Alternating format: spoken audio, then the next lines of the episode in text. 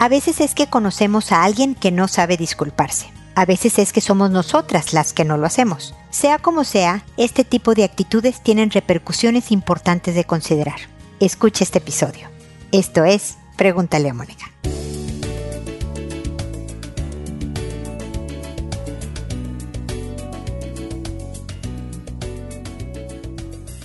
Bienvenidos amigos una vez más a Pregúntale a Mónica. Soy Mónica Bulnes de Lara, como siempre feliz de encontrarme con ustedes en este espacio que se disculpa. Vamos a poner el ejemplo en este título de episodio de no disculparse, sobre todo por los tiempos en que me tardo en responder a sus consultas, siempre agradeceré su comprensión y su paciencia con la confianza de que sepan que sí me voy a tomar el tiempo de responderles, que contesto todas las preguntas, pero me tardo. Esta, digámoslo así, es una disculpa fácil, ¿no? Realmente me apena no poder estar al ritmo que sus consultas requieren. Pero hay otras que nos cuestan más trabajo, que somos más orgullosos. O a veces convivimos con alguien, nuestra pareja, un hijo, un amigo, que no se disculpa. Y la verdad es que es un problema no disculparse porque causan resentimientos en la otra persona ya sea porque tú lo haces, ya sea porque convives con alguien que no lo hace, sabes lo que significa que el otro se quede mal. Porque aunque ya hicieron las paces, algo faltó para arreglar ese asunto. Por eso es bien importante, si no eres buena disculpándote, pongamos ese primer caso, el que le expliques al otro cuando no haya una discusión, es decir, cuando no te estés peleando con el hijo, con la pareja, con la amiga, con quien sea, que le expliques al otro cómo te disculpas, que aceptes y se lo reconozcas, el decir, no soy buena diciendo, perdóname, me equivoqué. No soy buena, me cuesta muchísimo, tal vez por orgullo, tal vez por necedad, por lo que tú quieras, pero mira, cuando te hablo al día siguiente con una voz tranquila, quiere decir que quiero conectar contigo y que lamento lo sucedido y que ese es mi perdón. O cuando te ofrezco un vaso de agua cuando voy a la cocina o cuando cuento un chiste, sé también que hay gente que después de pelearse dice algo simpático y esa es la banderita de la paz, lo he dicho en muchas otras ocasiones en estos episodios. Entonces, el traducirte con el otro para que sepa cuáles son tus disculpas. Hay veces que es decirle, no sé decir perdón, pero lo que entiendo es que no quieres que yo vuelva a ser tal. O lo que entiendo que debe de ocurrir de ahora en adelante para que no discutamos por lo mismo es esto porque la disculpa es un análisis de la situación, es asumir responsabilidades, qué parte me toca a mí, qué parte te toca a ti de lo sucedido y sobre todo llegar a acuerdos para evitar que vuelva a suceder o por lo menos reducir las probabilidades de que la misma escena vuelva a suceder, porque cuántas veces no peleamos por lo mismo. Entonces, si peleo contigo y nada más digo, bueno, perdón, pero no aprendí nada, esta escena se va a volver a repetir.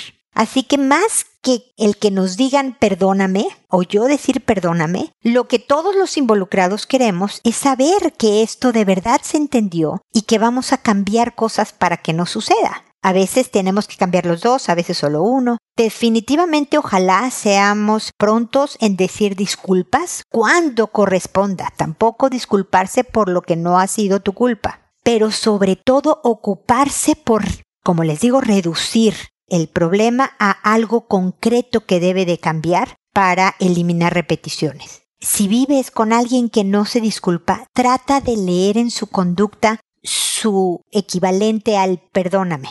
Si es la broma, si es el vaso de agua cuando va a la cocina, si es que te habla con voz muy dulce, eso a veces es lo que uno tiene que aprender a leer. La verdad es que luego queremos no, hasta que no diga las palabras perdóname, me equivoqué, yo no lo voy a perdonar. Y muchas veces guardamos resentimientos y distancias por mucho tiempo por no aceptar los estilos del otro. No es fácil, es un tema bien incómodo, bien molesto, doloroso pero solo aceptando estilos diferentes y solo concretándonos en cómo evitamos que esto vuelva a pasar, es que realmente se puede avanzar en la relación con una sensación para los dos, los tres, los que sean los involucrados, de logramos algo, algo va a ser distinto. Si a la siguiente mes vuelve a faltar algo, ajustan lo acordado hasta que de verdad mejore la relación en general. Espero que este comentario inicial les sea de ayuda para reflexionar o para cambiar cosas importantes de la vida. Ahora me dispongo a responder sus consultas que como saben lo hago por orden de llegada, que a todo mundo le cambio el nombre para conservar el anonimato. Los nombres que escuchen durante todo el programa no son los verdaderos, los saco de internet, que me tardo en responder. Ahorita voy en un poco más de un mes me voy a tomar unas semanas de descanso de pacientes porque ha estado fuerte este año con pandemia y cuarentena. Necesito recargar pilas, pero voy a quedarme con Pregúntale a Mónica y ahí voy a tratar de publicar un episodio extra. En esas dos semanas voy a tratar de publicar por lo menos tres para cortar los tiempos de espera, pero que respondo a todo mundo. Eso sí, llegue a la hora que llegue, te voy a hacer mis comentarios que espero ayuden a complementar lo que hayas hecho que contesto por audio y no por correo para llegar a más gente. El correo es de persona a persona, en el audio me escuchan mucha gente que incluso no me ha escrito y espero llegar con ideas, con sugerencias que les sirvan. Que a las personas que le respondo cuando se publique el episodio les escribo un correo diciéndoles el nombre del episodio, el título, eh, el título es el nombre, el número de episodio y el nombre que les puse, el alias, para que sepan identificar quiénes son, aunque leyendo lo que leo a continuación ustedes saben quién es quién, pero por si acaso. Y bueno, esas son más o menos las reglas del juego, así que hoy empiezo con Tania, que me dice, hola Mónica, me dijeron que podía contarte mi caso y darme tu opinión al respecto. Mi hijo tiene cuatro años, tomó pecho hasta los tres años, es un niño muy amoroso, casi en exceso. Conmigo, por lo menos. Todo el día quiere estar cerca mío. Me besa, me abraza, me toca los pechos y eso me incomoda mucho, ya que es constante. Le he explicado de todas formas que eso no se hace porque no puede invadir así mi cuerpo y él debe hacer lo mismo con su cuerpo, hacerlo respetar y que nadie lo toque. A veces cuando estoy recostada en la cama se sube arriba mío y comienza a hacer movimientos extraños. Lo ha hecho con su padre y conmigo. Antes de reaccionar mal, le pregunto dónde vio eso, quién se lo enseñó y por qué lo hace. Me ha dicho una vez que lo vio de su hermano. Tiene un medio hermano de 10 años por parte de su padre. Lo he pillado varias veces acostado en su cama desnudo con un peluche jugando. Le pregunto y se ríe solamente. Siente vergüenza, a veces se frota sus partes en algunos lados o hasta en nosotros. Yo no considero que sea normal, estoy preocupada. Mira, Tania, tu hijo tiene cuatro años, que es una etapa de mucha exploración sexual y de mucho reconocimiento corporal. Es decir, parte de lo que hace tu hijo es perfectamente normal. Es incómodo y hay que corregirlo igual. Una cosa es que sea normal y otra cosa es que no hagamos nada al respecto. Por ejemplo, es normal que los adolescentes experimenten con el alcohol, ¿no? Que tomen a los 14 años, a los 11 años, todavía no son adolescentes entonces, pero bueno, igual hay niños, a los 15 que tomen. Eso es normal, esta conductas de riesgo exploratorias. Y otra cosa es que tú como papá no hagas nada al respecto, que digas, ah, bueno, como es normal que explores a los 11 años, hijito, sobre el alcohol, toma, te regalo una botella. No, no se trata de eso. Aún así corriges, aunque hay cosas en la etapa que son normales y esperadas. Entonces, él está tratando de entender claramente a sus cuatro añitos quiénes son los hombres y las mujeres, qué parte tiene cada quien, cómo se siente tocar tu pecho, por ejemplo, si él es varón, que él no tiene pecho, bueno, si fuera niña tampoco a los cuatro años, cómo se siente y lo tienen las mamás o las mujeres, o, ah, ok, perfecto, y me explico, parte de eso es normal.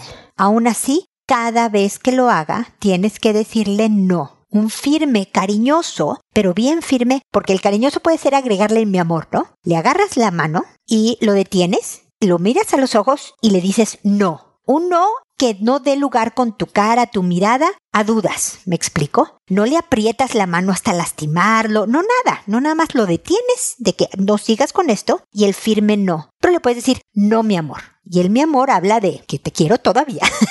todavía se atamos bien tú y yo, pero no vuelvas a repetirlo. Ojalá los hijos entendieran a la primera. Sería maravilloso que nada más le dijeras una vez a tu hijo, lávate los dientes tres veces al día y de aquí a que se vayan a vivir solos lo hicieran. Tú sabes como mamá que hay que repetir las cosas varias veces hasta que lo vaya internalizando. Esa parte es normal explorar y subirse, recostarse y estar pegado a ti. Lo que hay que vigilar es la influencia del hermano mayor. De todas maneras hay que ver dónde el hermano mayor, que ya está en la pubertad, a los nueve años empieza, está teniendo acceso tal vez a contenido inapropiado y por lo tanto está haciendo cosas que tal vez no sean adecuadas ni para los 10 años y mucho menos para los 4. Entonces hay que hablar con el hijo mayor, hay que configurar los dispositivos de manera que no tenga acceso a cosas inapropiadas, hay que ver investigar si su, toda su vida está en orden en cuanto al tema sexual, por ejemplo, o de negligencia o de maltrato de otro tipo. Y desde luego hay que leerle la ley del oeste.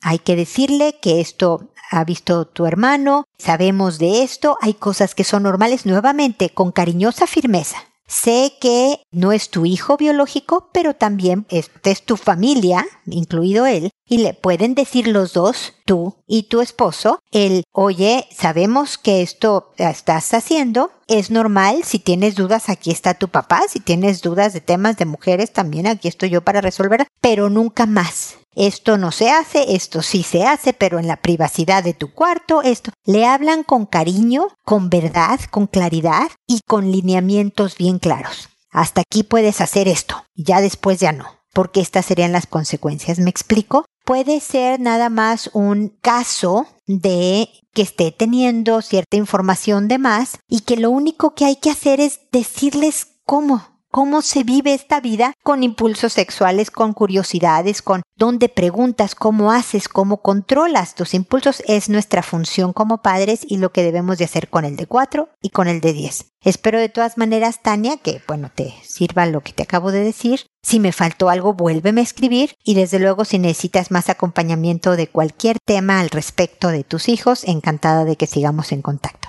Luego sigue Udilia, que me dice, querida Mónica, te escribo para hacerte una consulta. Estoy divorciada. Mi matrimonio duró 21 años. Fui maltratada psicológicamente durante muchos años, hasta que fui consciente de ello y me divorcié. Actualmente tengo pareja desde hace casi dos años. Vivo con él en su casa. Tuve en cuenta que mi pareja no fuera como mi ex. Estuve atenta a ello. Él me quiere mucho pero tiene carácter y me dice a veces cosas en un tono de voz elevado y a mí eso me duele mucho porque es mi punto flaco por todo lo que pasa en mi matrimonio. Tiene muchas manías y me las tengo que aprender para que él esté satisfecho. Cuando alguna vez se me olvida alguna de sus manías, me lo echa en cara diciendo que parece mentira que aún no le conozca. Algunas de sus manías son de que si abro la ventana, sea la ventana de la izquierda, pues así al menos, no, así hay menos posibilidades de que entren ratas y cucarachas. La carne y el pescado tienen que estar bien hechos y los tengo que hacer a fuego lento para asegurarse que queden bien por dentro y no se quemen por fuera.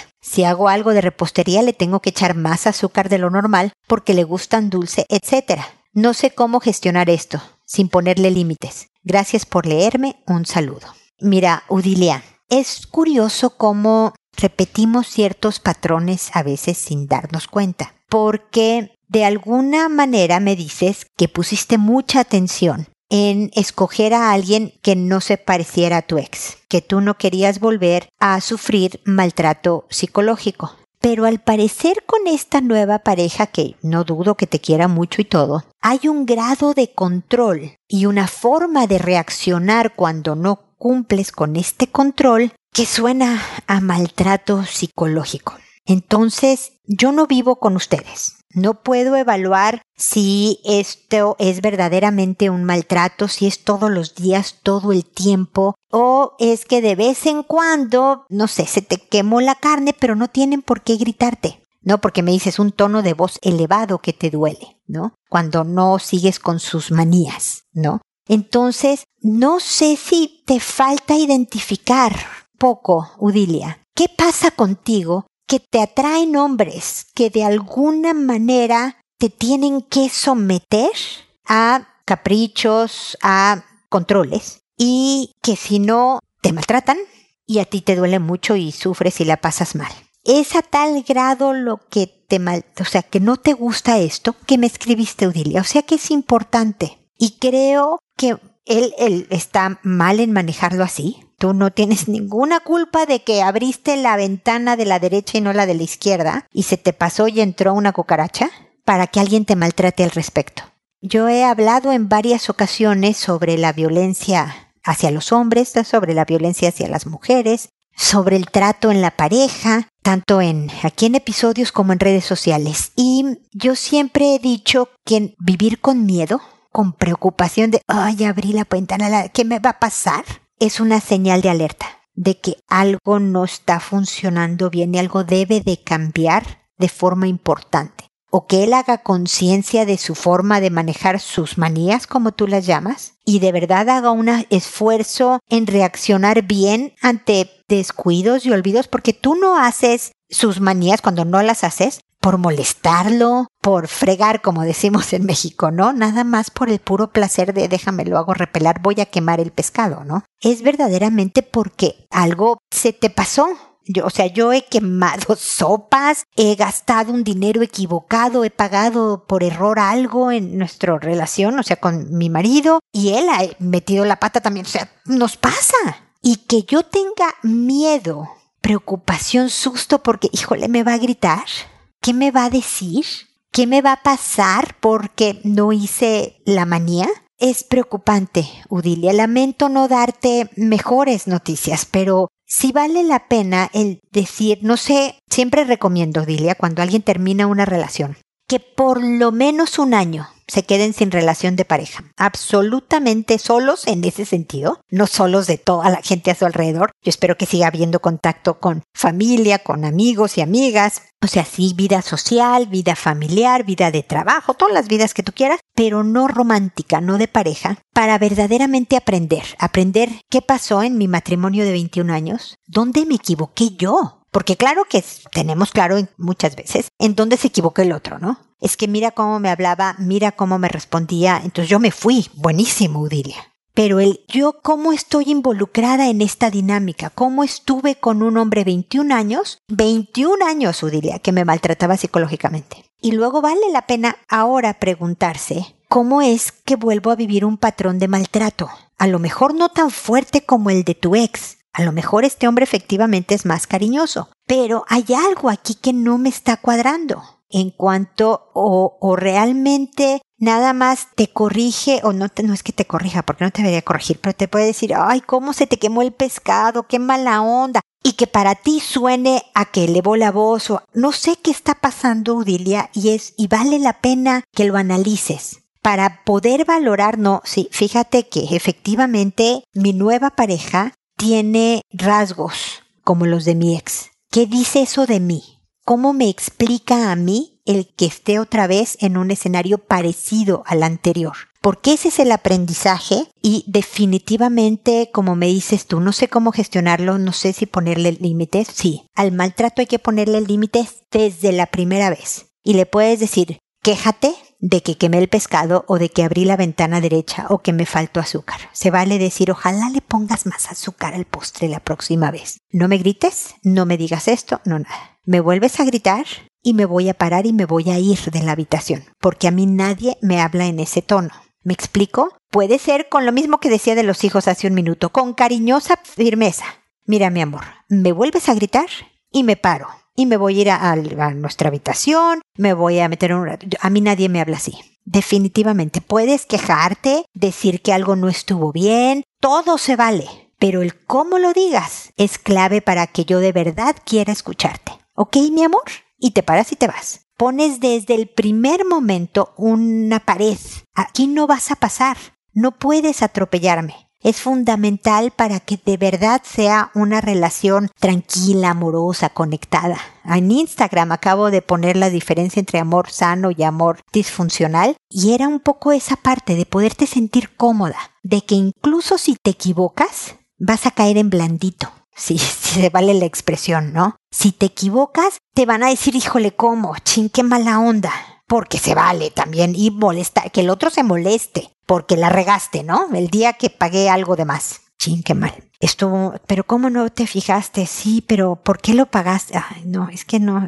Pero te fijas la forma, el cómo, el... Y a lo mejor te dejó de hablar esa noche y al día siguiente te dice, a ver, bueno, veamos cómo lo arreglamos. ¿No? O sea, de eso de decir, ah, qué bueno, no, no estuvo tan grave con todo y que yo me siento miserable porque me equivoqué. Esa es la postura en una relación que va hacia la funcionalidad, hacia la salud. Te lo dejo para que lo pienses y espero que sigamos en contacto, Udilia, para pelotear ideas y ver cómo podemos hacer de esta relación o de la que venga una mucho más saludable.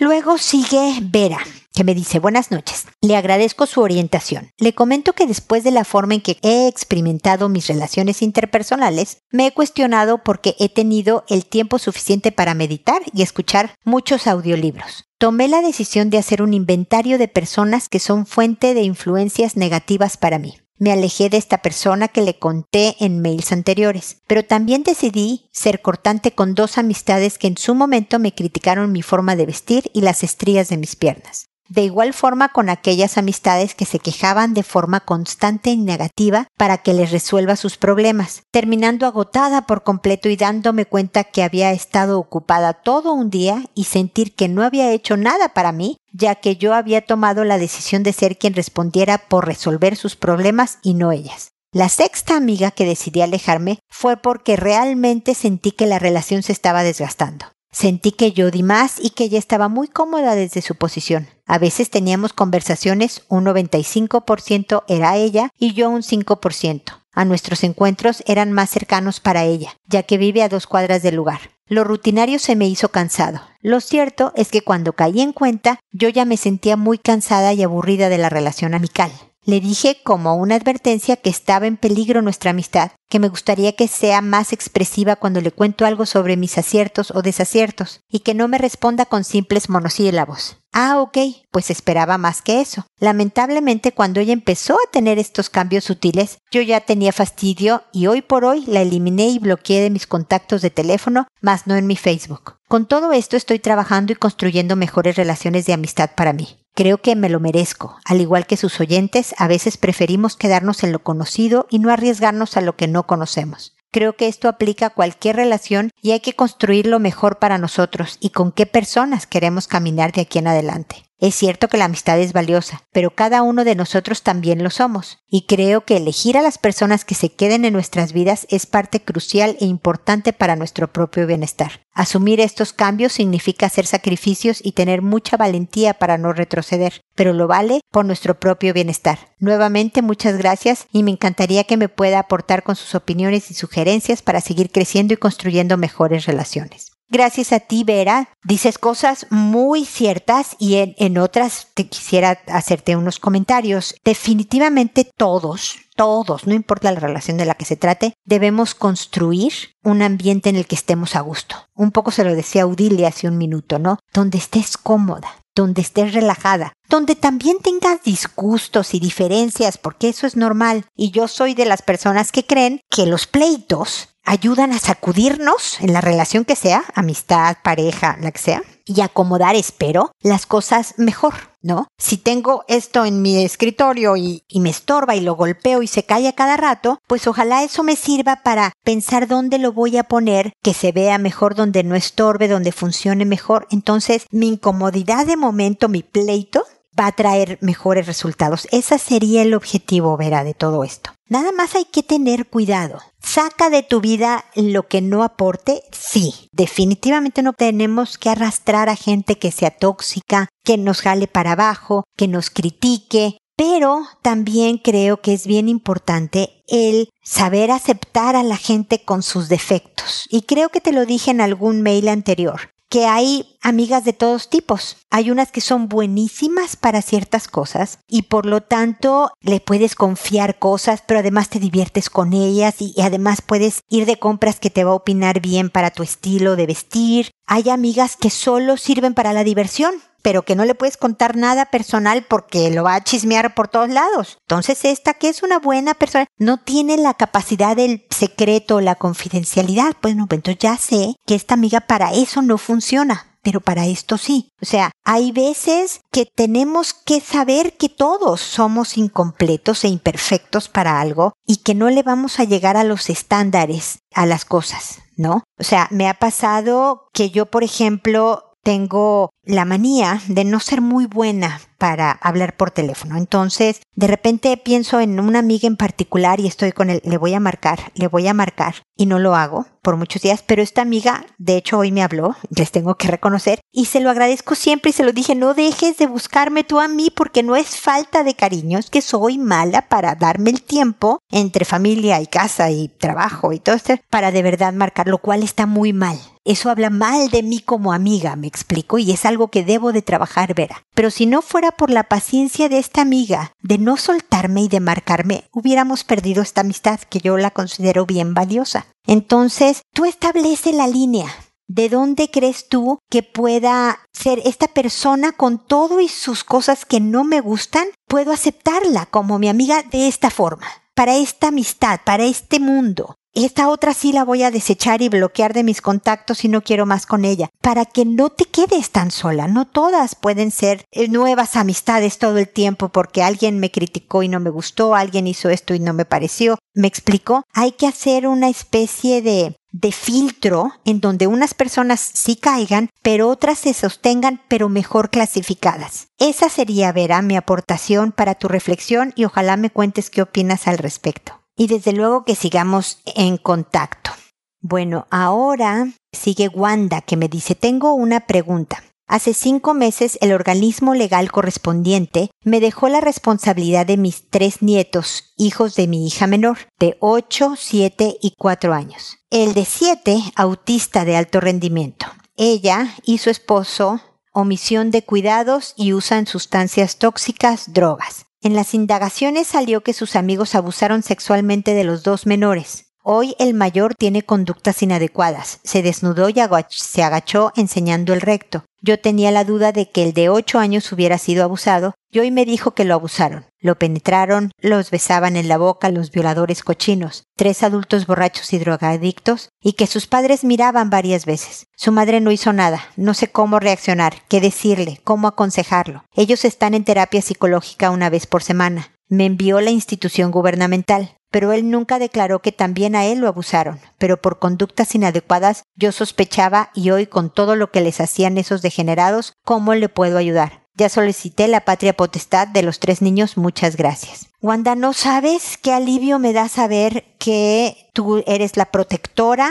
la responsable, la persona en que tus hijos ahora, yo sé que son tus nietos, pero estos tres pequeños se han convertido en tus hijos y te necesitan desesperadamente para tener la oportunidad de tener una buena vida. Porque desafortunadamente sus padres biológicos, que nada más fueron eso, quienes los procrearon, no funcionaron como papás y mamás verdaderos, como sus defensores y cuidadores principales, permitiendo que hicieran con ellos cosas absolutamente criminales y aberrantes pero me preguntas cómo ayudarlos, y especialmente al de 8 que acaba de confesar que él también, a los 8, imagínate, fue terriblemente abusado. Lo primero es, obviamente, y me imagino que ya lo hiciste, perdóname por llegar tan tarde a responder tu consulta, es informar a la institución gubernamental que los tres han sido abusados y que por lo tanto la terapia psicológica semanal es para los tres, pero que tú necesitas asesoría porque lo que tus hijos necesitan de ti, tú me dices, ¿cómo los puedo ayudar? Obviamente que queriéndolos mucho, obviamente que educándolos bien, regañándoles cuando es necesario regañarlos, cariñosa firmeza, te invito de verdad a escuchar todos los episodios de Pregúntale a Mónica poco a poco, porque son muchos, pero en lo que hablo de educación de hijos, de cómo enseñarlos a ser respetuosos y colaboradores, responsables y todo esto que queremos de los hijos, pero con amor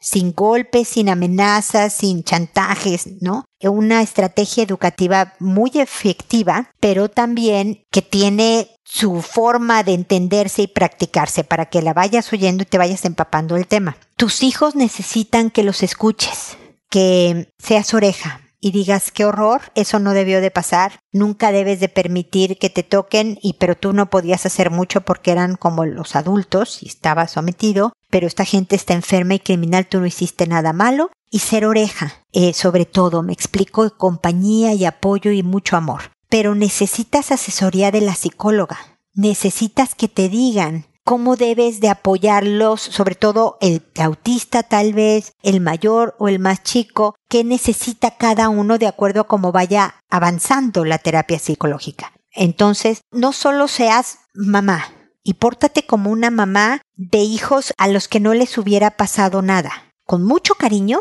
pero también con estructura que los sostenga. Porque hay veces que decimos, pobrecitos, ya, ya sufrieron tanto que no le voy a decir que no haga esto. O le voy a dar permiso de que haga esto otro, cuando a lo mejor en otros momentos no darías ese permiso porque no es un niño que tú supieras que ha sufrido. Puede ser estricta, cariñosamente con reglas que sean prudentes y lógicas, pero puede ser estricta. Y decir no vas a ir al jugar con este amigo, ni no vas a ir, te quiero muchísimo, pero no vas a ir, ¿me explico? Firme en ese sentido, estricta en ese sentido, pero llena de amor, ser una mamá normal, pero con mucha asesoría también familiar para ti pide, no sé si es a la institución gubernamental o es a la psicóloga, el tener una sesión cada X tiempo en donde te diga cómo ir guiando a tus muchachillos a salir adelante después de esta terrible tragedia. Qué bueno que te tienen. Te agradezco, Wanda, que hayas estado disponible para una tarea tan enorme como hacerte cargo de tres nietos que te necesitan desesperadamente. Permíteme acompañarte. Cuando necesites, sígueme escribiendo, que aquí voy a estar para hacerte mis comentarios de cualquier tema de educación. ¿Ok? Ya sabes que seguimos en contacto. Nuevamente, gracias por tu mensaje. Y espero también, amigos, que nos volvamos a encontrar en un episodio más de Pregúntale a Mónica. Y recuerda, siempre decide ser amable. Hasta pronto.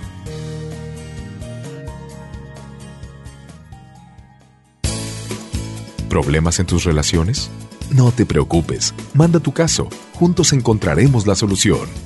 www.preguntaleamónica.com Recuerda que tu familia es lo más importante.